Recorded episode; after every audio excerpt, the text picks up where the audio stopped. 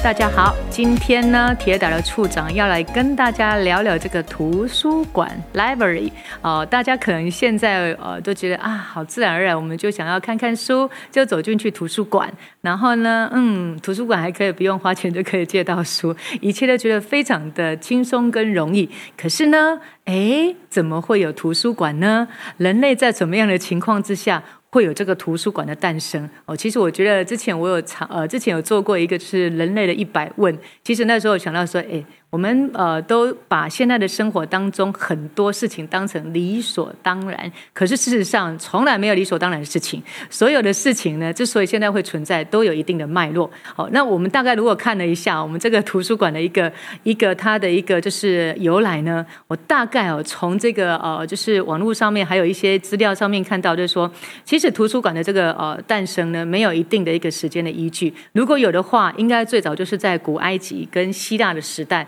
那时候其实呃，人类呢就是对这个图书的部分，就是所谓的这些收藏一些资料。那甚至呢，当时会有当时有一些比较有知识的人，叫做学者，他们呢就会在这个地方，因为这些书籍呃跟这些资料，然后呢就来当教学，就会把这个知识呃做一些分享。哦，可是这个都是局限在一些特定的。哦，就是重要人士跟贵族，或者是皇室贵族这样子。那一直到了这个罗马帝国的时候呢，呃，这个所谓的就是有藏书的地方呢，这个图书馆呢，才慢慢的开放，让一般民众可以进去看，然后也可以也那个图书馆才变成是一个。这个知识可以传达的一个地方就对了。那但但是呢，整个过程到了中世纪的时候呢，那时候整个呃大呃全球的这个整个就是呃就是战争啊，还有各种状态非常的就是严重，所以呢，整个这个图书馆的发展又停滞了。那一直到这个后面，就是又有这个修道院的部分的成立。那修道院的修道士就又把这个阅读跟图书这件事情哦、就是再重新重整起来，再延续，然后透过这种图书的方式。希望大家透过看书呢，去净化人心。所以呢，一路一路这个整个图书馆呢，哦，从这个古埃及有三千多年前，一直到我刚刚讲到这个就是中世纪之后，然后呢，哦，又到了哦，这个就是我们知道这个文艺复兴的时候。其实那时候中国东方跟西方都有一些就是呃互通跟往来，然后就是那时候中国也有一些就是不同时代的那个变革，所以呢，中国的一些东方的学者哦，也在这样的一个情况之下就逃到了西方。哎，这个时候呢，这些东方的使者到了这些像意大利啊，然后就是欧洲这个地方呢，哎，也把东方的思维跟西方大家做了一些就是交流跟互动。所以那时候我们才常就是这现在常听到这个文艺复兴的这个时代，这个时代就是东西方整个在知识上面哦产生一个很大的开放跟交流，然后有这么棒的一个。文艺复兴运动，好，大致上讲起来，我们如果从西方讲是这个样子，那从东方讲呢？诶，其实东方的我们在讲东方这个哦图书的部分呢，最早哦，我看到我们这个国之图这边哦，就是提到了资料，最早是在殷商时期哦，就在商朝的时候哦，那时候诶，其实就有从它的出土文物里面看到有这种呃类似图书藏书的这样的一个概念，然后呢，甚至在周代的时候，有专门在那时候还会专门有派一个官。哦，就是有一个位置职位的人，哎，他就叫那个人就要负责来，就是管理这个图书。那我们都知道了一个叫做哦，一个非常重要跟知名的一个人物叫老子，大家都知道这个中国很重要的一个知识知识早期的知识分子。他当时呢，哦，在周朝的时候，他就是负责负责管理这个图书馆。所以呢，老子哈应该可以算是我们中国最早的国家图书馆的馆长。好，这样子听起来，哎，大概知道，其实这个图书馆跟阅读，人类跟阅读跟知识的这个需求，其实是其来有之，而且是很早的，东西方都很早的。那今天呢，我就是针对这样一个图书馆的主题哦，啊，因为呢，我们最近在我们这几年在我们云林县呢，哦，对这个阅读的推广呢，也非常的积极，然后也希望哦就是呃，图书馆代表的，当然这是一个知识的传递。哦，然后就是让民众可以就是呃轻松的去透过哦一个这样的一个图书馆的场域去阅读。那可是呢，呃，随着时代不一样的改变，图书馆可能不只是书本哦，可能还有很多数位的典藏哦，甚至是一个很多功能的一个空间，甚至像我们呃在我们呃云林县政府的斗六这边也有这种亲子的这个阅读空间。哇，其实这是对于整个图书馆的这个呃服务的功能跟项目是。其实是与时俱进，这个也是一个公共图书馆哦，就是从其实公共图书馆呢，就资来讲，应该是一九零六年那时候开始哦，才有官方的这种公共图书馆，是在中国这个湖南湖南省那时候，他们开始有这样的观念啊，认为民众必须要有这个知识力。哦，所以呢，要透过这种公共图书馆的成立，开始各个这个哦县那个县市都成立这个就是图书馆，然后让大家不要只是一个就是呃农民，然后一个无知的农民，而是要有一些知识哦，然后透过知识的部分，公部门才能跟跟民众有更多的沟通。好，那以上呢是铁处长啊，就这个我们哦大概要知道这个图书馆图书馆的这个来历，然后为什么有图书馆？那图图书馆到底？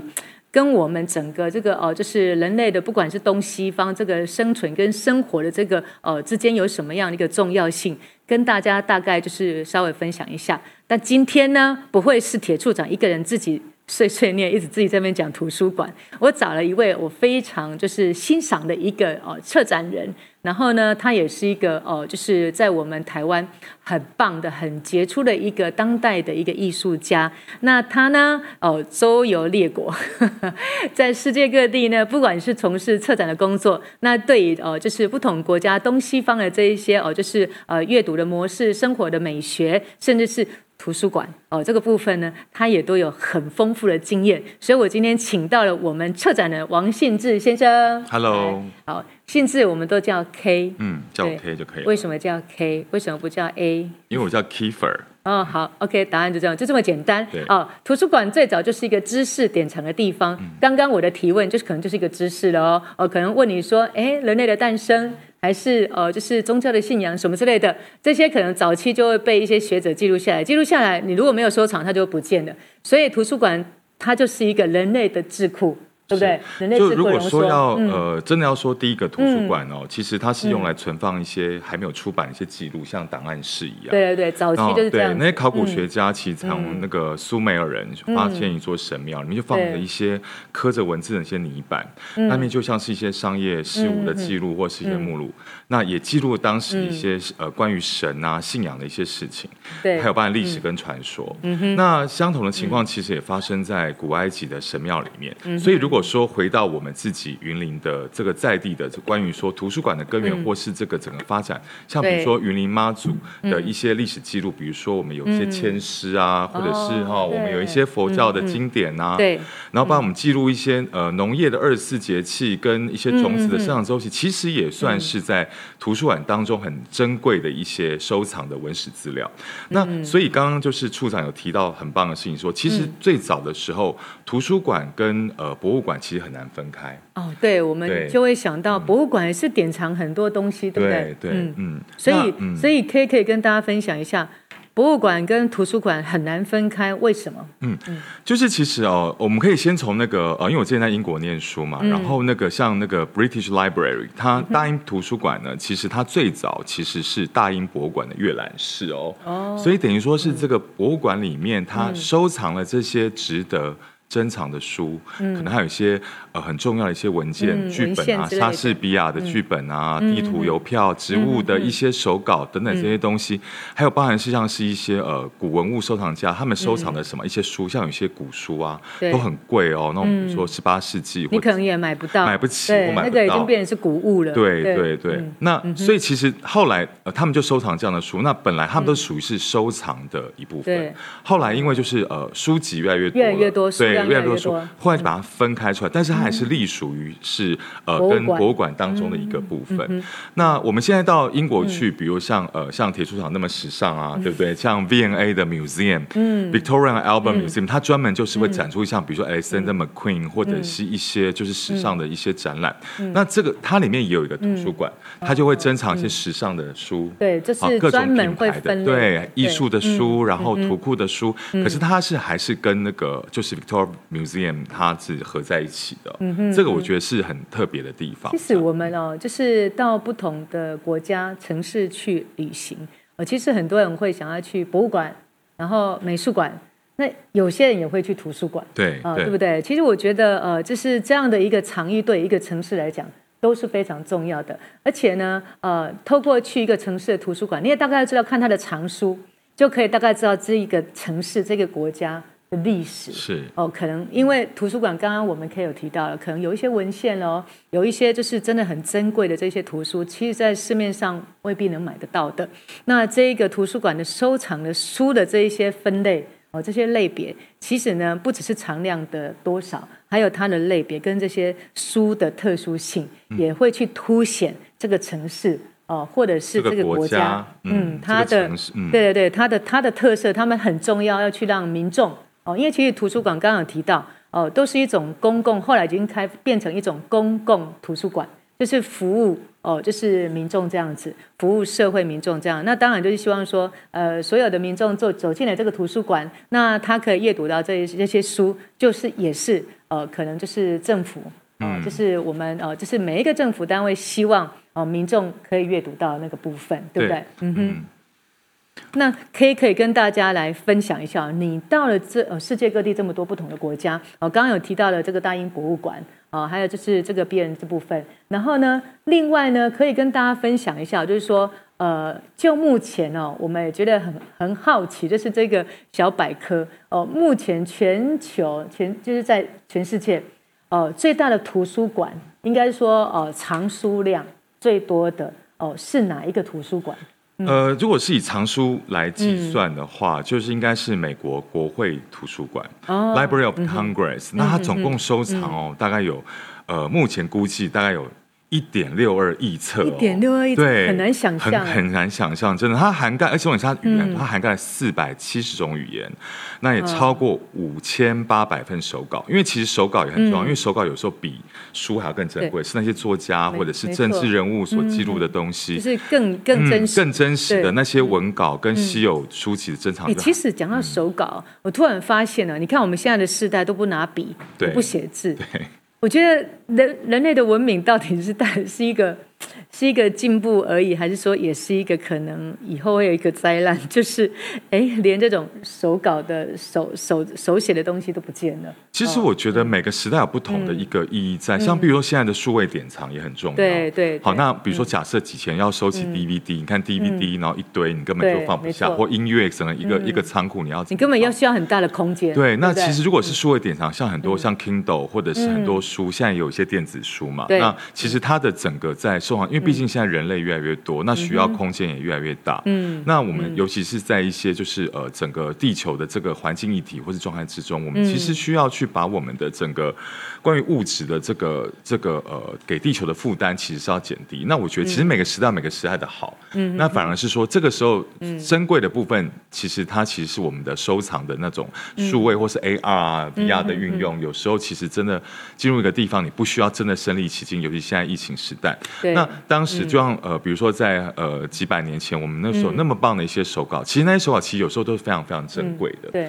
可能它会破碎，或者是它比较恒温，它要保湿，湿度可能会有一些状况，可能那个状态就不太一样哦。对，其实那些手稿已经成为古物了，它其实是有可能是图书，也有可能是博物馆的古物。对，那当然就像 K 提到了，现在可以数位典藏。哦，然后智库里面也全部都可以数位化哦。当然，这个是一个方便性啊。哦，就是就是随着这个时代的演进，那现在大家追求的是一种方便哦，还有就是知识的这一种就是取得哦，可能除了图书馆。哦，还有很多其他的部分。那当然，图书馆也会跟着哦，就是大家的生活的需求不一样哦，也会提供一些数位的哦，甚至是线上阅读。嗯，哦，我们现在像这段期间疫情的情况之下，哦，不管是国之土这边，还是我们云林县政府哦，还是就是所有的这些哦，就是国家的图书馆，也都会哦，就是提供线上。所以我觉得就是说，图书馆呢，从最早期就是呃，就是把一些文献、把一些手稿、把一些就是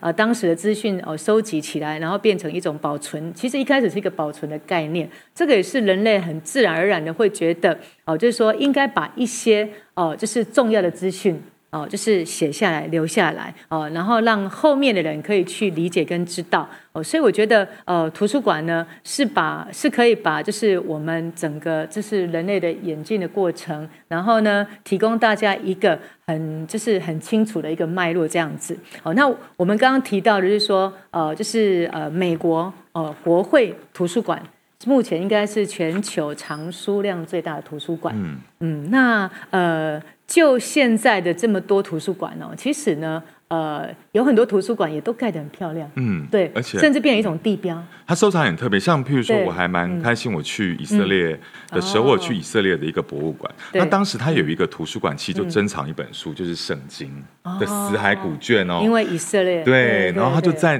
在那个图书馆里面，其实就是就是放了一部分的死海古卷，然后旁边就因着这个古卷，那个应该也只有它以色列这个图书馆才有。对，然后他就是。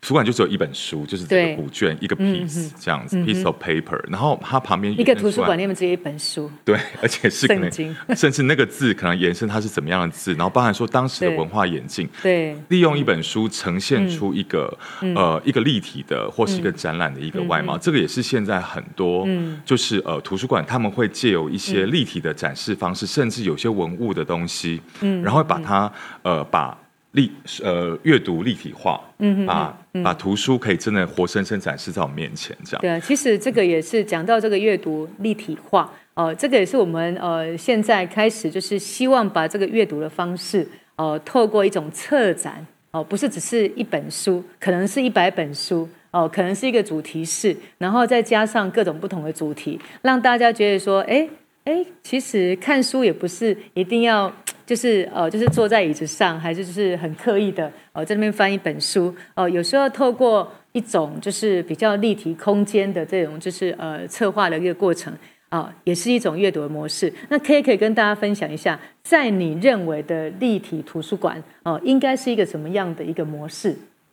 立体图书馆其实我们就可以从立体书、嗯，绘本来看。立体书，我想到小朋友念的对对，没错没错，还有音乐呢，没错没错，一打开就有音乐，音乐，然后还可以组合。对对对，其实它是有，它是从立体书的概念呈现出来的。那甚至像呃，像有一些比较重要的，刚提到说绘本啊，那像《爱丽丝梦游仙境》，哦。其实是很多魔幻文学或是那种呃，像是魔戒啊，《哈利波特》、《Harry Potter》这些部分，他们都会呈现出他们从一本书呈现出来一个立体化，那包含他们可能有些商业的东西，变成比如说卖一些周边商品啊，或者是把所有他们的一些小说集结起来，变成是一个立体。的一个呃装置艺术，或是空间跟书的关系这样子。那立体图书馆其实是呃对于我来说，其实我也很荣幸，就是回到云林之后，可以一直呃用不同的方式来分享关于阅读这个经验。因为其实我觉得呃在例如例如说我们现在图书馆里面，它会希望说有不同的主题可以去分享。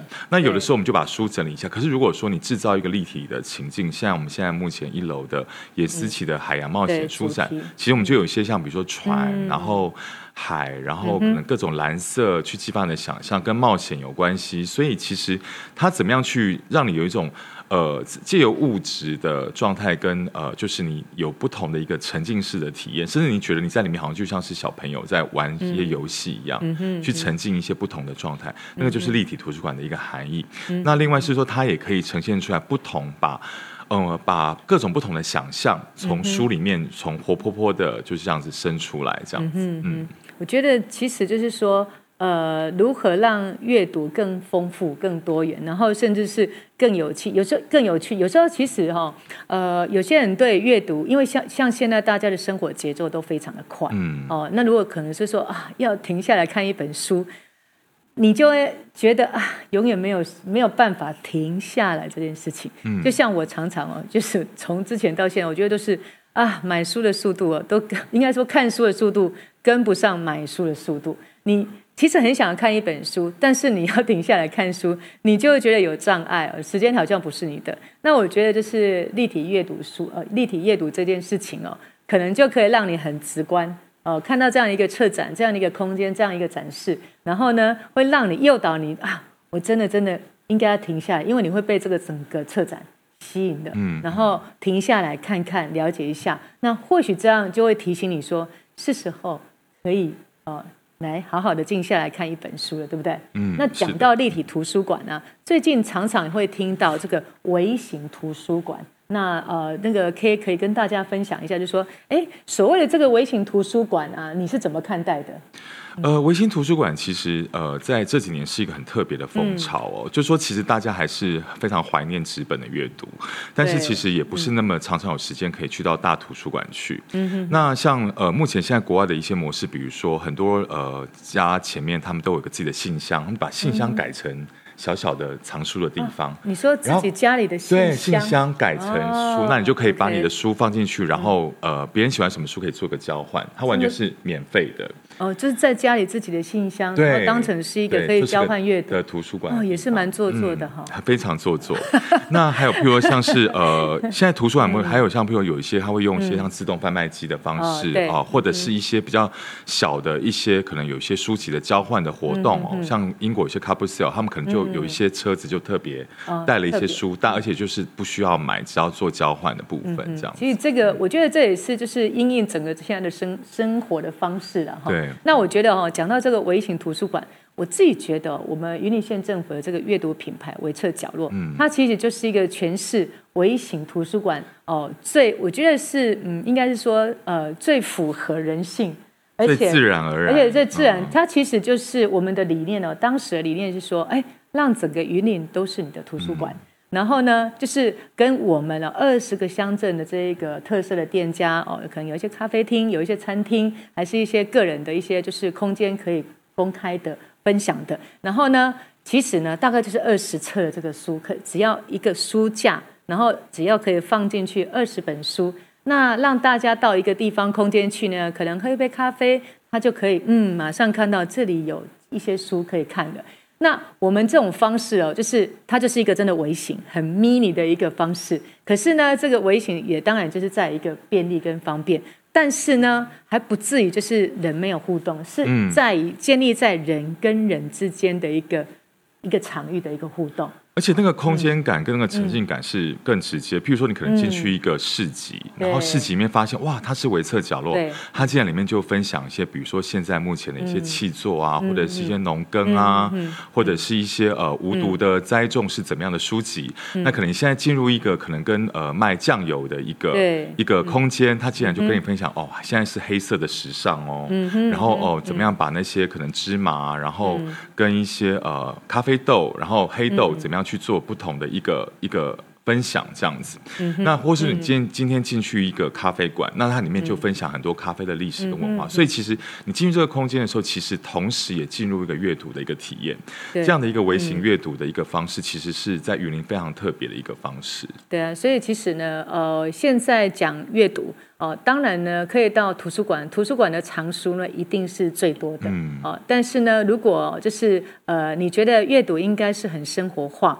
那像我们微册角落哦，这种微型阅读，它就是很生活化，而且是很人性化。因为每一个微册角落的店家哦，他的书籍都是由这个就是呃店家的这个老板哦主理人他自己挑选出来的。那这很容易就是因为阅读这本书，哎，就可以跟这个呃店店家老板有一些对话。就像刚刚可以讲的哦，就是不同的这一些维策角落伙伴呢，哦，他们他们提供的，他们提出的，其实之前也有流行这种就是独立书店，嗯，哦，都是呃这个主理者他本身对阅读这个部分，他有他的思维，他的想法，他想分享的书籍是他认为哦他自己喜欢的那个那一部分。那我觉得我们的维策角落其实也是这个概念，所以呢。目前有一百五十六家的这个微册角落，在云林、台中，嗯、然后彰化，然后还有高雄，然后这些每一间微册角落就是一个一个风格，嗯，哦，所以其实我们这个，我觉得微型哦，就应该要有特色，对，有自己的 style。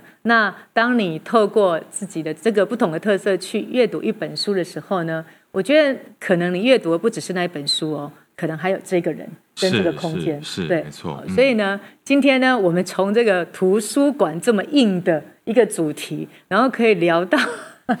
聊到 聊到酱油，对对对，聊到咖啡，各个我觉得我们蛮厉害的，是是是，对。然后还一本正经啊，但事实上，其实这是一个很轻松的一个一个一个题目，一个内容。那当然就是说，如果纯粹跟你讲说啊，微册角落啊，阅读讲这可能我觉得对这个整个这二十几分钟会有点嗯嗯，然后呢，好像我们在就是纯粹的在推广。哦，其实我觉得，呃，就是我们每一集的 podcast 找不同的这些就是专家，哦，就是朋友来到现场，我们都希望哦，大家在短短的这几分钟当中呢，是真的有吸取到知识。呃，有感受到，就是说，我们呢，就是云林县政府的团队啊，是很用心的哦，就是希望用这一些哦，很容易理解的这种，就是呃，Podcast 的方式，然后还有我们专家哦，他们其实真的是呃，就是呃，肚子里面都是学问哦，但是时间也很有限，嗯，所以呢，呃，今天呢，跟大家分享这个呃，这个图书馆的前世今生这个名字哦，其实有一点，也是有一点严肃，其实我们可以轻松一点，Kenny 你觉得它应该叫什么？嗯，哪一个比较轻松的名称？轻松的名称嗯，阅读本来就是一件很轻松的事，只是嗯，嗯想这个有点。呃，你这样考我就对了。没有，就套那一句嘛，就是我不是在图书馆，就是在图书馆的路上，好不好？嗯、对啊，所以其实呢，比尔盖茨也说过，其实他他曾经说过很有名的一句话，就是培养出我今日成就的，就是家乡里的那个小小的图书馆。哦、嗯，所以呢，不要小看阅读，不要小看，就是在你生活当中的这个一间一间的图书馆，它可能可以让你的人生有所不同。那我们今天呢，呃，短短的时间跟大家分享了这个阅读跟图书馆的这个来龙去脉跟它的历史。那希望大家会喜欢。那也谢谢我们今天 K 来到现场跟大家一起分享，谢谢，拜拜。谢谢。漫游云林 Podcast 每个星期四晚上七点，你可以在 KK Bus、Spotify、Apple、Google 收听到我们为你精心策划的一系列精彩节目。内容包括文化、观光、旅游，还有美食哦。我们将邀请各个领域的专家在线上为你深入的报道，记得洗耳恭听哦。